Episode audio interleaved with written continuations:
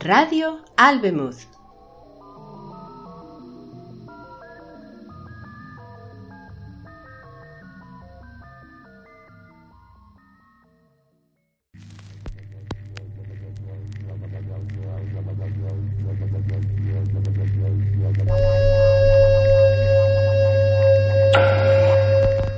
Los mil sueños desde la vista.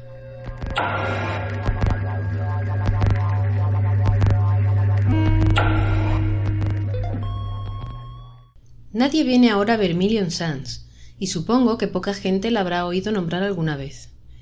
Pero hace diez años, cuando Fay y yo fuimos a vivir a Estela Vista 99, poco antes de nuestra separación, la colonia era recordada aún como el antiguo lugar de recreo de astros del cine, herederas criminales y cosmopolitas excéntricos en esos fabulosos años anteriores al receso.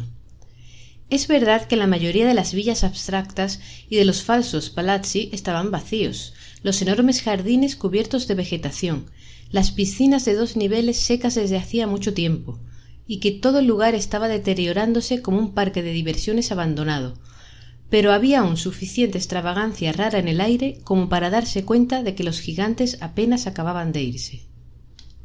Recuerdo el día en que llegamos por primera vez a Estelavista en el coche del vendedor de la inmobiliaria, y lo excitados que estábamos Fay y yo a pesar de nuestra falsa fachada de respetabilidad burguesa. Creo que Fay hasta estaba un poco impresionada. Uno o dos de los famosos vivían aún detrás de los ventanales de las terrazas, y éramos sin duda los clientes más fáciles que el joven vendedor había visto en los últimos meses. Quizá fue por eso que trató de sacarse de encima los sitios realmente extravagantes la primera media docena era obviamente la vieja guardia, fielmente exhibidos uno tras otro con la esperanza de que algún cliente incauto llegara a aturdirse y comprarse uno de ellos, o si esto fallaba, perdiese transitoriamente todo criterio de comparación y se quedase con la primera mole medianamente convencional. Uno de esos sitios, cerca de Estelavista y M, hasta habría estremecido a un viejo surrealista con una dosis de heroína en la sangre oculto desde la calle por una masa de rododendros polvorientos consistía en seis grandes esferas recubiertas de aluminio suspendidas de un enorme pescante de cemento como los elementos de un móvil infantil. La esfera más grande contenía el salón y las otras cada vez más pequeñas y dispuestas en una espiral que subía en el aire los dormitorios y la cocina. Había agujeros en muchas de las plantas del casco y toda la estructura ligeramente deslustrada colgaba sobre la maleza y hurgaba en el cemento agritado como una colección de naves del espacio olvidadas en un solar vacío. Stammers el vendedor nos dejó sentados en el coche ocultos a medias por los rododendros. Corrió a la entrada y encendió la casa. No hace falta decir que en vermilion sands todas las viviendas eran psicotrópicas. Se oyó un chirrido sordo y las esferas se ladearon y empezaron a girar rozando la maleza. No se movió del coche y miró asombrada esa cosa horrible y hermosa. Pero empujado por la curiosidad yo bajé y caminé hasta la entrada. La esfera principal se movió más lentamente como titubeando y vino hacia mí seguida por las esferas más pequeñas. Según el folleto la casa había sido construida ocho años antes para un magnate de la televisión como refugio de fin de semana.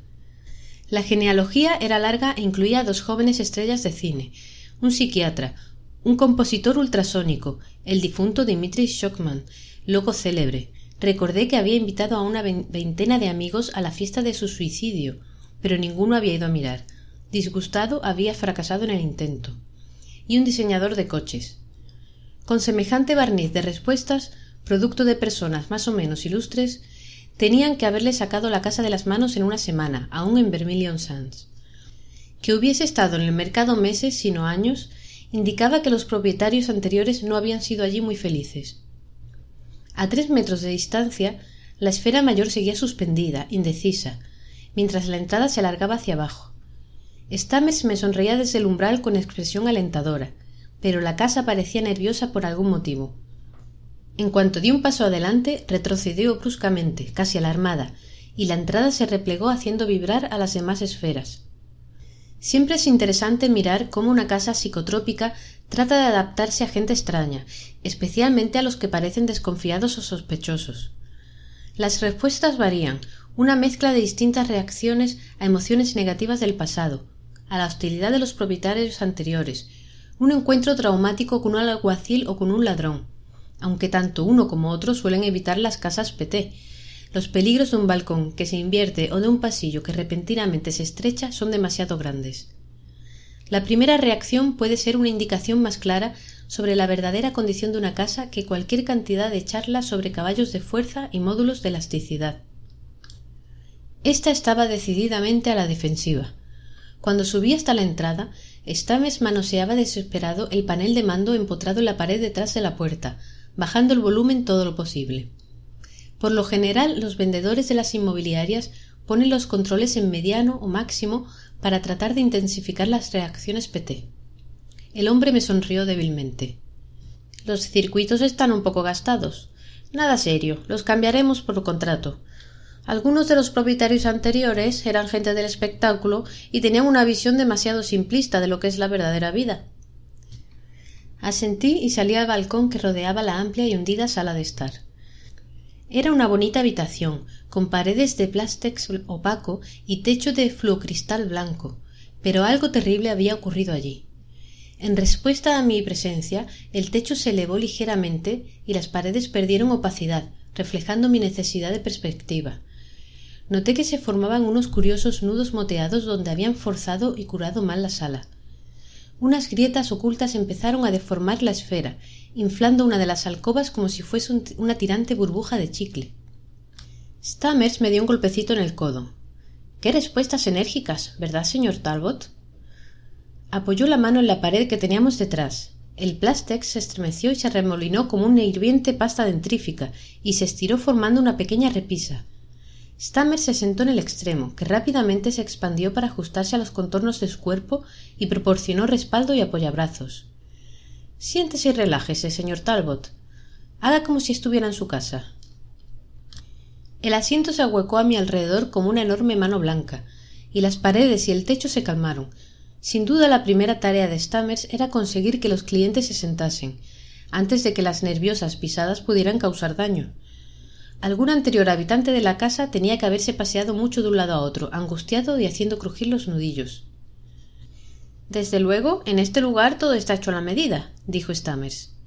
Las cadenas de vinilo de este plástex fueron fabricadas a mano, literalmente molécula por molécula. Sentí que la habitación cambiaba a mi alrededor.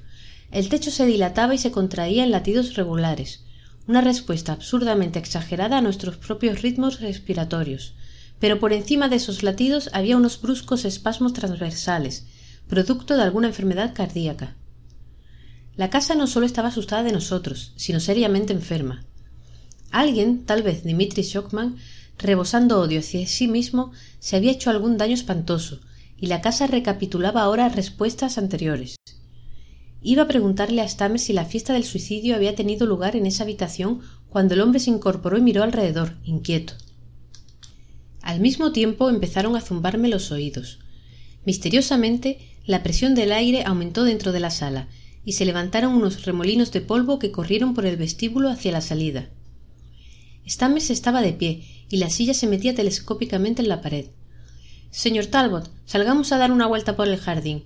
Esto produce una sensación de. El vendedor cayó, la cara arrugada de miedo. El techo estaba a solo metro y medio de nuestras cabezas y se contraía como una enorme vejiga blanca. Descompresión explosiva, concluyó Stammers automáticamente, agarrándome del brazo. No lo entiendo, murmuró mientras corríamos al vestíbulo y el aire silbaba pasando a nuestro lado.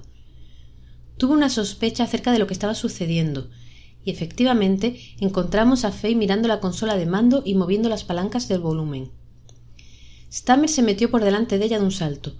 Casi fuimos arrastrados de vuelta a la sala cuando el techo inició la fase de expansión y aspiró el aire por la puerta.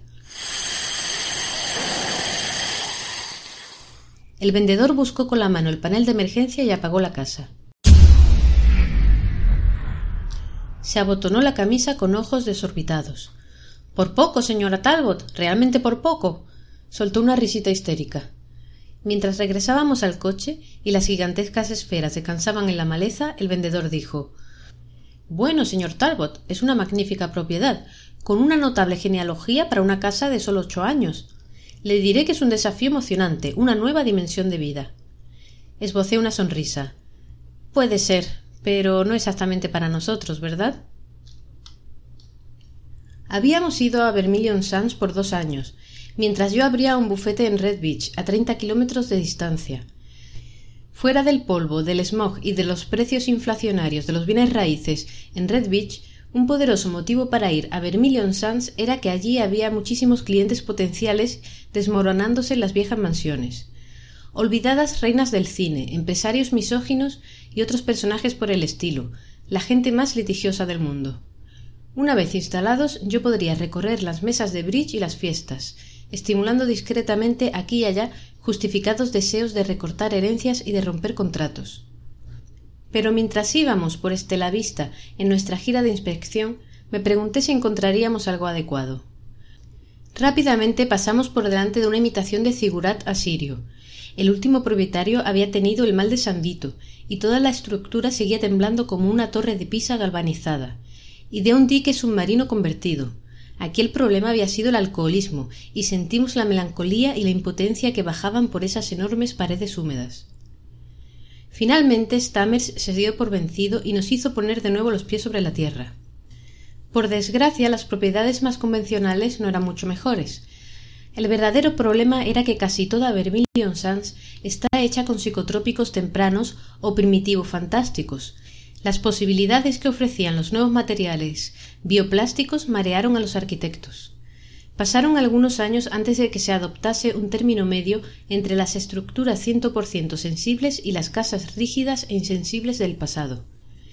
En las primeras casas PT había tantas células sensorias reflejando cada cambio de estado de ánimo y de postura de los ocupantes que vivir en una de ellas era como habitar el cerebro de otra persona. Por desgracia los bioplásticos necesitan mucho ejercicio, de lo contrario se endurecen y se agrietan, y mucha gente cree que se sigue dotando a las construcciones PT de recuerdos de innecesaria sutileza, exageradamente sensibles. Se contaba la historia apócrifa del millonario de origen plebeyo que fue literalmente echado de una mansión de un millón de dólares comprada a una familia aristocrática. Esa casa había sido entrenada para responder a la habitual grosería y mal genio de los ocupantes originales, y reaccionó de un modo discordante cuando tuvo que reajustarse al millonario. Sin querer le parodiaba el hablar suave y las maneras corteses. Pero aunque los ecos de habitantes anteriores pueden ser un estorbo, también tienen desde luego sus ventajas. En muchas casas PT de precio mediano resuenan las pasadas risas de familias felices, la distendida armonía de un matrimonio afortunado. Algo así buscaba yo para Fe y para mí. En el último año nuestra relación había empezado a perder un poco de encanto, y una casa verdaderamente armoniosa con un conjunto de sanos reflejos, por ejemplo los de un próspero presidente de banco y de su devota esposa, haría mucho por curar las fisuras que había entre nosotros. Mirando los folletos cuando llegamos al final de la Vista, vi que no había habido mucha abundancia de presidentes de banco domesticados en Vermilion Sands. Las genealogías estaban llenas de ejecutivos de televisión plagados de úlceras y, y con no menos de cuatro divorcios, o las habían dejado discretamente en blanco. Stella Vista 99 pertenecía a esta última categoría. Mientras bajábamos del coche y caminábamos por la breve calzada, busqué la genealogía para saber algo de los anteriores ocupantes, pero sólo se daba el nombre de la primera propietaria, una tal señorita Emma Slack, de la que no se precisaba la orientación psíquica. Que era la casa de una mujer no había dudas. Con la forma de una enorme orquídea se asentaba en una plataforma de cemento en el centro de un patio de grava azul. Las blancas alas de Plastex con la sala a un lado y el dormitorio principal al otro, pasaban por encima de las magnolias que había al final de la calzada. Entre las dos salas, en el primer piso, había una terraza abierta con una piscina en forma de corazón. La terraza se extendía hasta el bulbo central, un segmento de tres pisos que contenía el apartamento del chofer y una amplia cocina de dos niveles. La casa parecía estar en buenas condiciones. No se veía ninguna cicatriz en el plástex, y las finas junturas se extendían lisas hasta el final como las nervaduras de una hoja gigantesca. Curiosamente, Stammers no mostraba ninguna prisa por encender la casa. Señaló a derecha e izquierda mientras subíamos por la escalera de cristal hacia la terraza, subrayando varios detalles atractivos, pero no hizo ningún esfuerzo por encontrar la consola de mando, y empecé a sospechar si la casa no sería una conversión estática un buen número de casas PT se congelan en una otra posición al final de sus vidas útiles y funcionan como tolerables casas estáticas. No está mal, admití, mirando por encima del agua azul pálido mientras Stammers acumulaba superlativos. A través del fondo vítreo de la piscina, el coche detenido ahí abajo parecía una ballena de color dormida en el lecho oceánico. Bueno, esta es la clase de vivienda que buscamos. Pero, ¿qué le parece si la encendemos? Stammers pasó por delante de mí y se acercó a Fay. Antes querrá ver la cocina, señor Talbot. No hay prisa, pónganse cómodos. La cocina era fabulosa. Montones de relucientes paneles de instrumentos y unidades automáticas. Todo estilizado y empotrado, complejos aparatos que desaparecían dentro de armarios automáticos y se integraban en una armónica combinación de colores. Hervir allí un huevo me habría llevado un par de días. ¡Qué instalación! dije. Fay iba de un lado a otro aturdida de placer, acariciando distraídamente el cromado. Parece que la hubieran montado para fabricar penicilina. Golpeé el folleto con el dedo. Pero, ¿por qué tan barata? A veinticinco mil es casi un regalo. Los ojos de Stammer se animaron. Me lanzó una ancha sonrisa cómplice que indicaba que este era mi año, mi día. Me llevó a recorrer el cuarto de juegos y la biblioteca y empezó a machacarme con los méritos de la casa, ensalzando el plan de facilidades de compra del trigésimo quinto aniversario de la empresa. Querían cualquier cosa menos dinero en efectivo. No había en esa operación ningún interés financiero. Y la belleza y la sencillez del jardín. Casi todas las plantas eran perennes de poliuretano flexible. Por último, aparentemente convencido de que la venta estaba hecha, encendió la casa.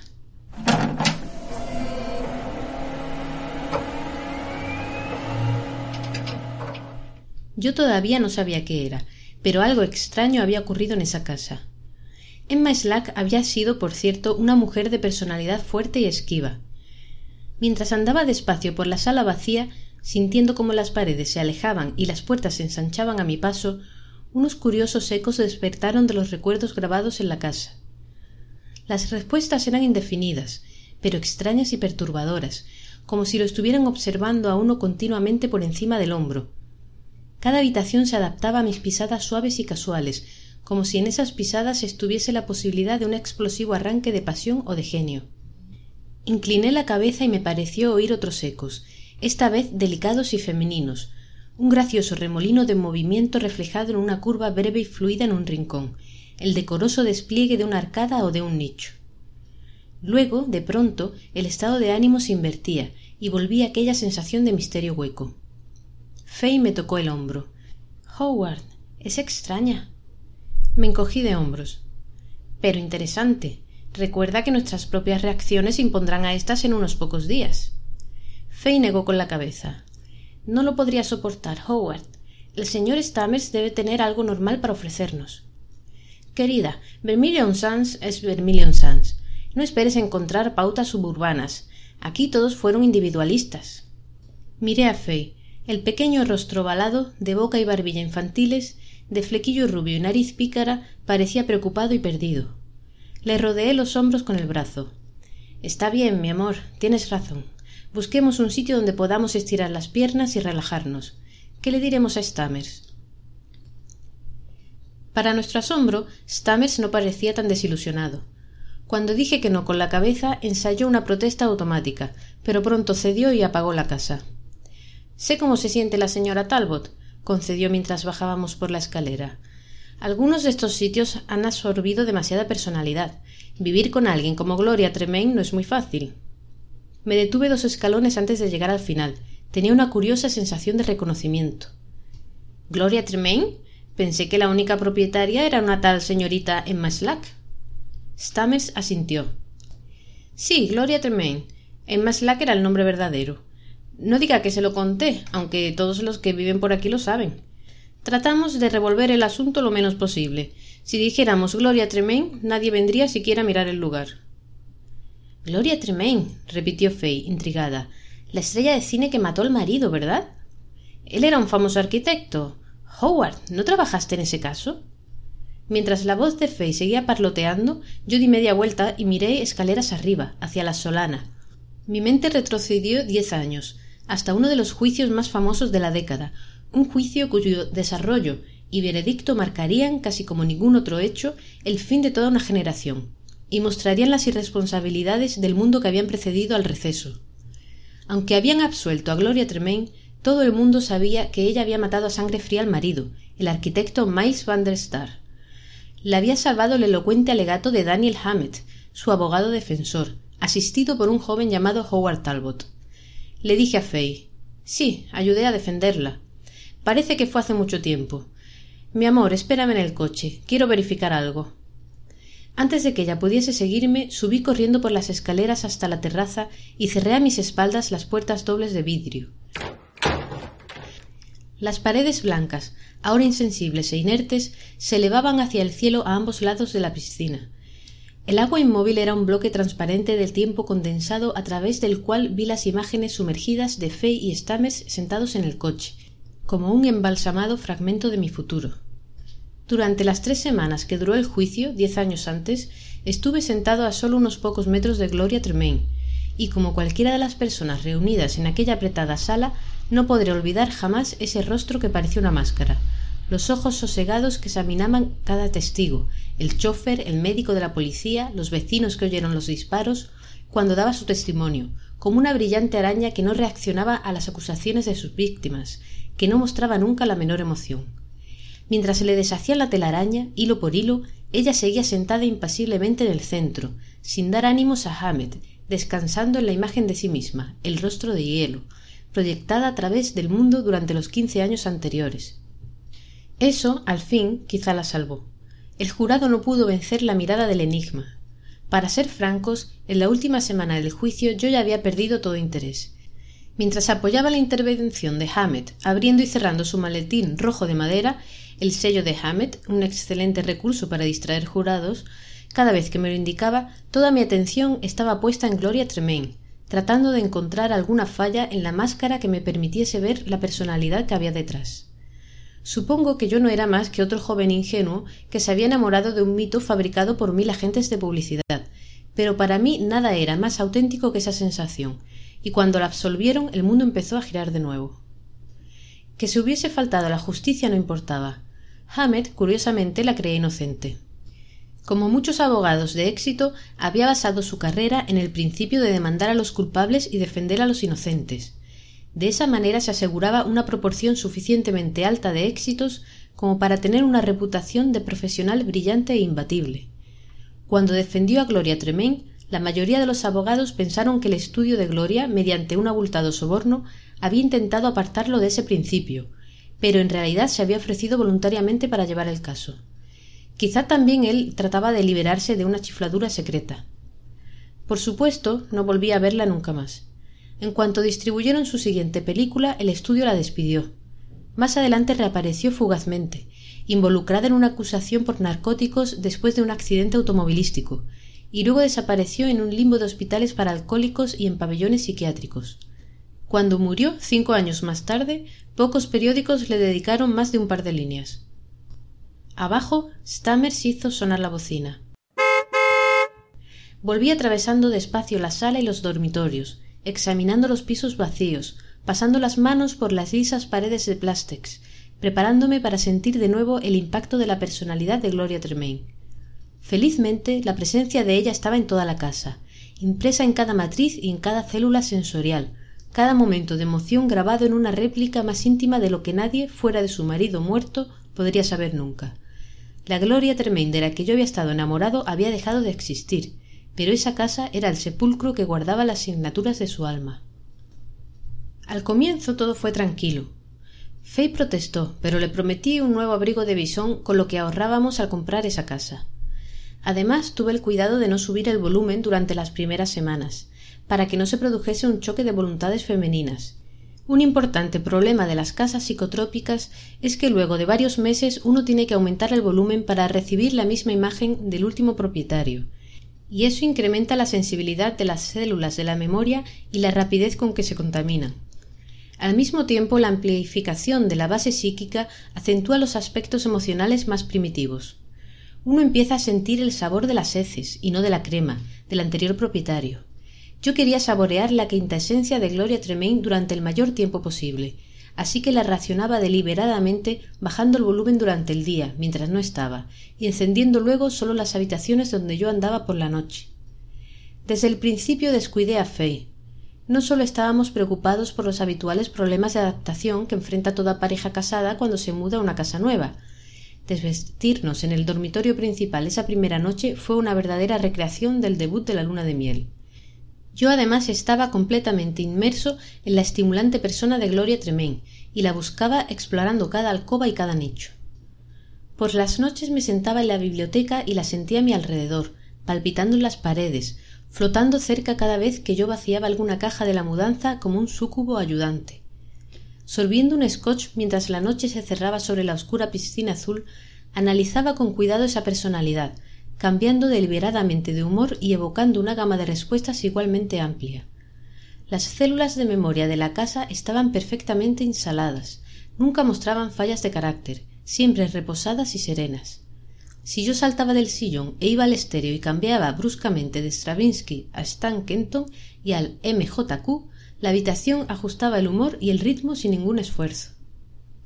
Pero cuánto tiempo tardé en descubrir que había otra personalidad en esas habitaciones y empecé a sentir la curiosa y extraña presencia que Fay y yo habíamos notado en cuanto se encendió la casa por lo menos durante algunas semanas la casa siguió respondiendo a mi desaforado idealismo mientras mi devoción por el difunto espíritu de gloria tremaine fue el estado de ánimo dominante la casa respondió de la misma manera evocando sólo los aspectos más serenos de la personalidad de gloria tremaine pero el espejo pronto se oscurecería. Fue fay quien rompió el hechizo.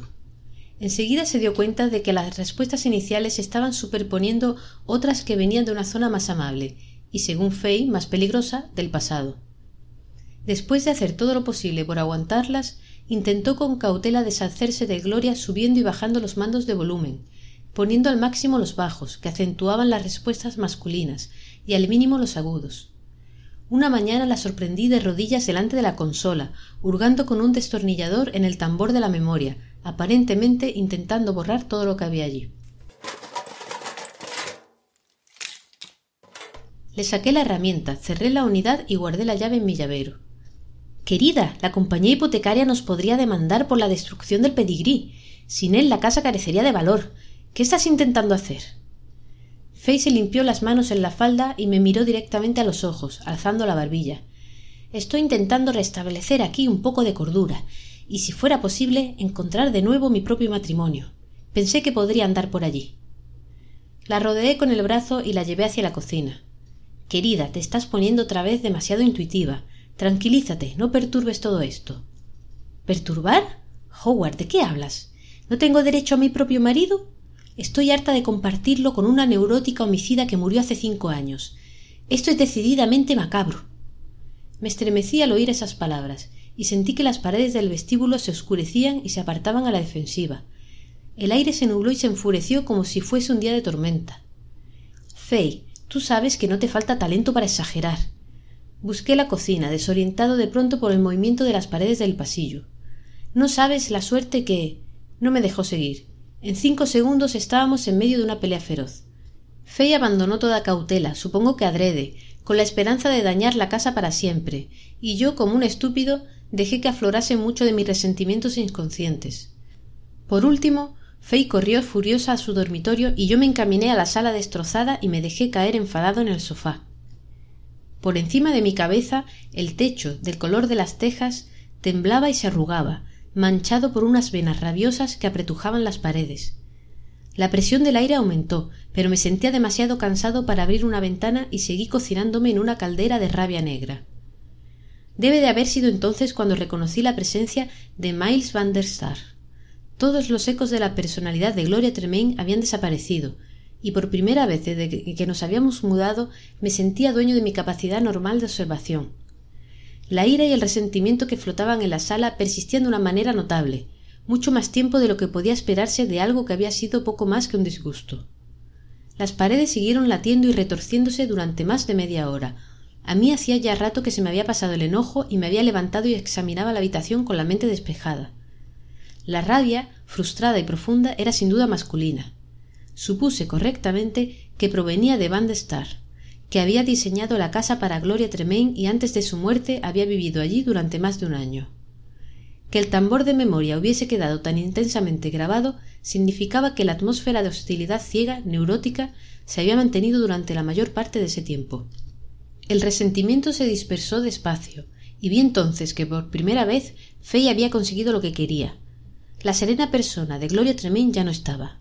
El motivo femenino seguía allí, en un tono más agudo y estridente, pero la presencia dominante era sin duda la de Van Star. El nuevo humor de la casa me recordó las fotografías que se habían mostrado durante el juicio, y en las que Van Star aparecía en grupos de la década del cincuenta mirando ceñudo en compañía de gente como Le Corbusier y Lloyd Wright, paseando airado, como un pequeño dictador, por algún complejo de viviendas en Chicago o en Tokio, exhibiendo una gran papada que sugería algún problema de tiroides y ojos grandes y opacos. Y luego las de Vermilion Sands, fotos de 1970 en las que se lo veía encajando también en la colonia cinematográfica como un tiburón en una pecera. Pero había fuerzas detrás de estos funestos impulsos. Atraída por nuestra rabieta, la presencia de Van Star había descendido sobre Estelavista 99 como un nubarrón. Al principio intenté recuperar el agradable ánimo de días anteriores, pero todo eso había desaparecido.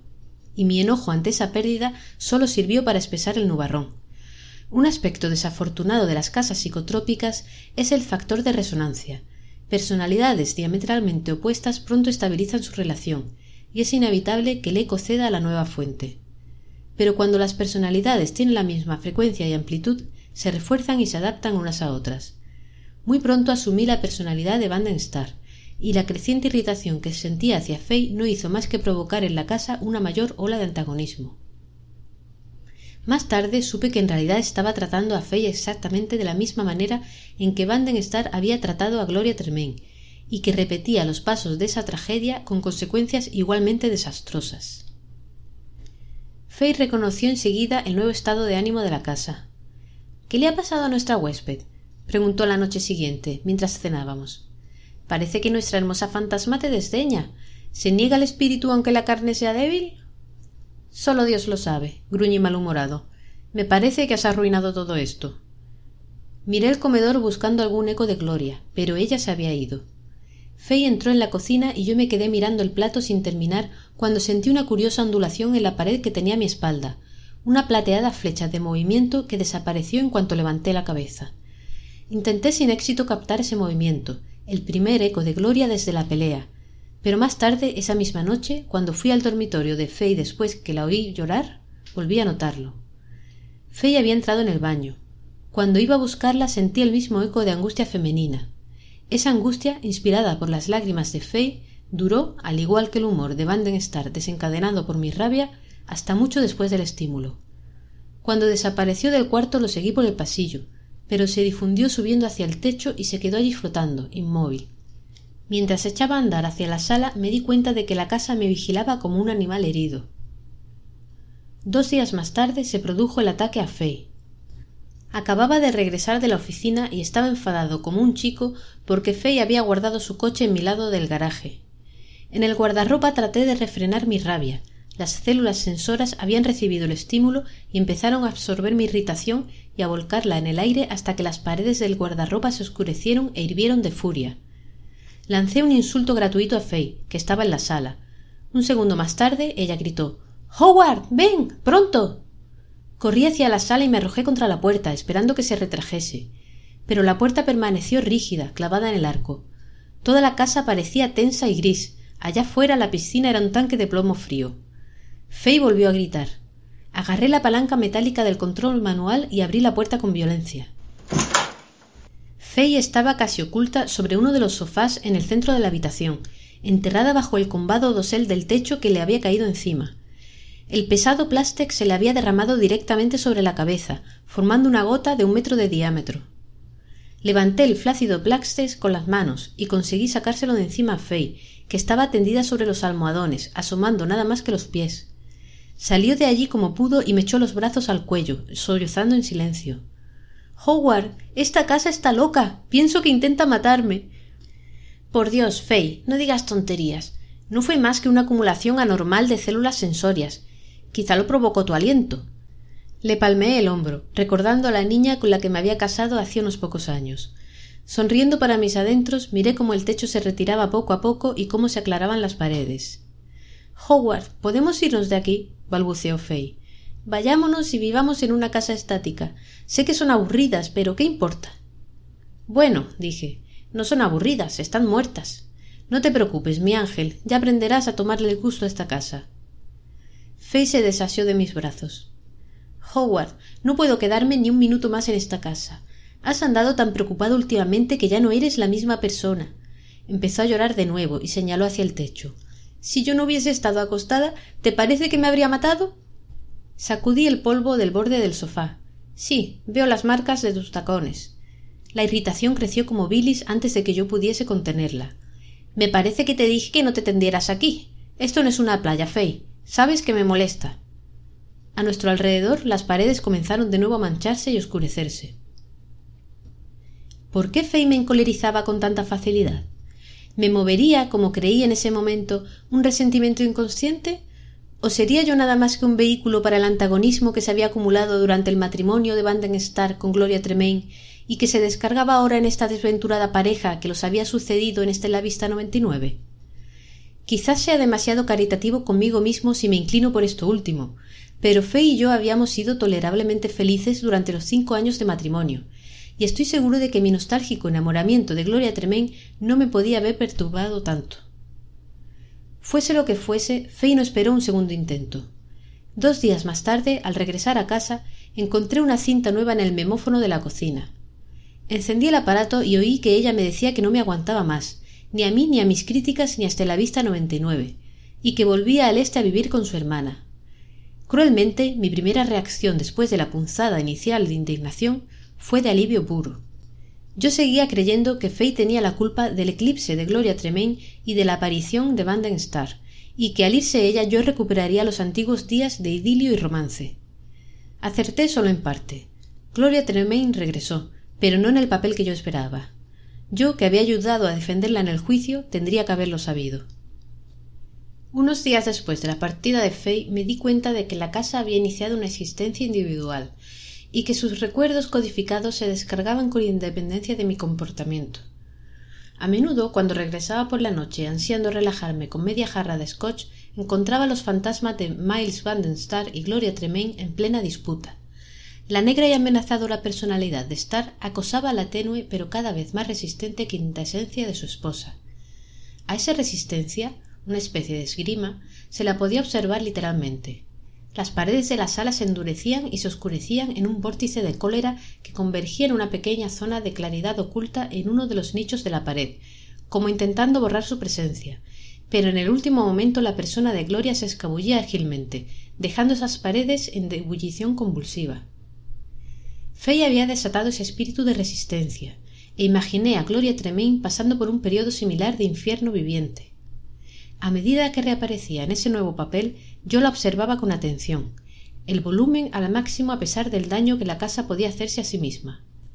Una vez pasó por allí Stammers y se ofreció a revisar los circuitos. Había visto la casa desde la calle haciendo flexiones y cambiando de color como un calamar dolorido. Le di las gracias, inventé algún pretexto y dije que no. Más adelante me contó que lo había echado de allí con no mucha cortesía. Aparentemente le había costado reconocerme. Yo daba zancadas dentro de la casa oscura y trepidante como un loco en una tragedia de horror isabelino, inconsciente de todo.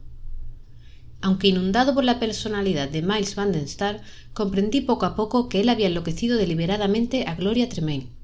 No puedo saber con certeza qué había incitado esa implacable hostilidad. Quizá le ofendía el éxito de Gloria, quizá ella le había sido infiel. Cuando ella finalmente se vengó y le disparó, estoy seguro de que era un acto de defensa propia. Dos meses después de marcharse al este, Fay me inició un juicio de divorcio. Frenético, la llamé por teléfono y le expliqué que le agradecería que aplazase la demanda, pues la publicidad del asunto quizás acabase con mi nuevo bufete. Pero Fay fue inexorable. Lo que más me molestó fue que hacía años que no la oía tan bien. Volvía a ser feliz de verdad. Cuando le insistí con mis súplicas, me dijo que necesitaba el divorcio para casarse de nuevo y luego, para colmo, se negó a decirme quién era el hombre. Cuando estrellé la auricular contra la horquilla, mi humor estaba despegando como un cohete lunar. Salí temprano del bufete y empecé a recorrer los bares de Redwich, regresando despacio a Vermilion Sands. Caí sobre Estela Vista 99 como una fuerza expedicionaria de un solo hombre, segando la mayoría de las magnolias de la calzada, metiendo el coche en el garaje a los tumbos en el tercer intento, después de derribar las dos puertas automáticas. Las llaves se me atascaron en la cerradura de la puerta y para entrar tuve que romper un vidrio a patadas. Subí corriendo por las escaleras y salí a la terraza a oscuras. Arrojé el sombrero y la chaqueta a la piscina y entré en la sala dando un portazo. A las dos de la mañana, mientras me preparaba un trago en el bar y ponía el último acto del Gotterdamerum en el estéreo, la casa se estaba animando de verdad. Camino a la cama me tambaleé hasta el dormitorio de Fay para ver qué daño podía hacer a los recuerdos que todavía conservaba de ella. Pateé un armario y tiré el colchón al suelo, poniendo literalmente verdes las paredes con una salva de epítetos. Poco después de las tres me dormí. A mi alrededor la casa giraba como un enorme plato de tocadiscos. No debían de ser más de las cuatro cuando me desperté, consciente de un curioso silencio en la habitación a oscuras. Estaba atravesado sobre la cama, rodeando con una mano el cuello de la jarra y con la otra sosteniendo la colilla de un cigarro apagado. Las paredes estaban quietas, ni siquiera las perturbaban los remolinos residuales que recorren las casas psicotrópicas cuando los ocupantes duermen. Algo había alterado las perspectivas normales de la habitación. Intentando enfocar el bulto gris que se había formado en el techo, creí oír unos pasos afuera. En efecto, la pared del pasillo empezó a retraerse. El arco, habitualmente una hendedura de quince centímetros de ancho, subió para dejar entrar a alguien. No apareció nadie, pero la habitación se expandió y el techo se infló para alojar una presencia adicional. Asombrado, traté de no mover la cabeza y miré cómo la zona de presión no ocupada se movía rápidamente por la habitación hacia la cama, señalada en el techo por una pequeña depresión. La zona de presión se detuvo a los pies de la cama y vaciló unos segundos. Pero en vez de estabilizarse, las paredes empezaron a vibrar rápidamente, temblando de manera extraña y vacilante, irradiando una aguda sensación de urgencia y de indecisión. Y de pronto la habitación se calmó. Un segundo más tarde, mientras me apoyaba en un codo, un violento espasmo dobló las paredes y levantó la cama del piso. Toda la casa empezó a sacudirse y a retorcerse. Afectado por el ataque, el dormitorio se contrajo y se expandió como la cavidad de un corazón moribundo. El techo subía y bajaba. Me afirmé en la cama oscilante y la convulsión disminuyó poco a poco y las paredes volvieron a su sitio. Me levanté, preguntándome qué loca crisis repetía ese gran mal psicotrópico.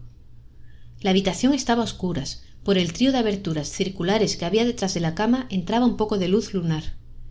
Esas aberturas se contraían a medida que las paredes se acercaban unas a otras. Apoyé las manos en el techo y sentí cómo empujaba hacia abajo con fuerza. Los bordes del piso se fundían con las paredes mientras la habitación se convertía en una esfera. La presión del aire aumentó. Fui tropezando hasta las aberturas, que me apretaron los puños mientras el aire se escapaba silbando entre mis dedos. Apoyé la cara en las aberturas y tragué el fresco aire nocturno e intenté abrir el plástex, forzándolo con las manos. El interruptor de seguridad estaba encima de la puerta, en el otro lado de la habitación. Salté hacia allí trepando por la cama, pero el flujo de plástex había tapado todo el mecanismo. Con la cabeza inclinada para esquivar el techo, me quité la corbata tratando de respirar el aire ruidoso. Atrapado entre las paredes, me sofocaba mientras la habitación imitaba la respiración de Van der Star después de recibir el disparo. Ese tremendo espasmo había sido su reacción convulsiva al impacto en el pecho de la bala de la pistola de Gloria Tremaine. Revolví los bolsillos buscando una navaja. Encontré el encendedor, lo saqué y lo hice funcionar. La habitación era ahora una esfera de poco más de tres metros de diámetro.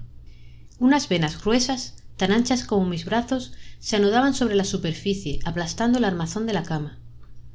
Levanté el encendedor hasta la superficie del techo y lo pasé por el opaco cristal, que enseguida empezó a hervir y a ampollarse. Se encendió y se abrió, y los labios se separaron en una brillante bocanada de calor. Mientras el capullo se bisecaba, vi la boca torcida del pasillo que desembocaba en la habitación bajo el techo pandeado del comedor. Patinando en el pláster derretido, fui como pude hasta el pasillo. La casa entera parecía quebrada. Las paredes estaban combadas, los pisos arqueados en los bordes. El agua se escapaba de la piscina, que había quedado inclinada hacia afuera sobre los debilitados cimientos. Las losas vítreas de la escalera estaban destrozadas y los salientes brotaban de la pared, afilados como navajas. Corrí al dormitorio de Faye, busqué el interruptor e hice funcionar el rociador automático.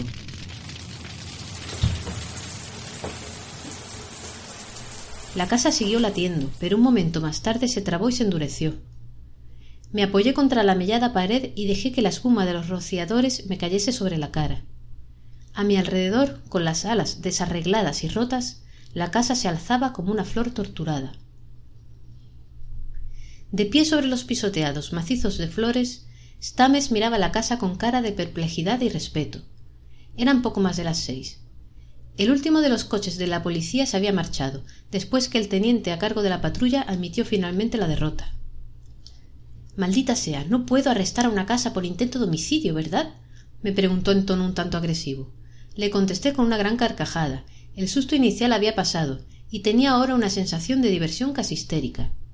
Stamers tampoco conseguía entenderme. ¿Qué demonios hacía ahí dentro? preguntó con un susurro. Nada.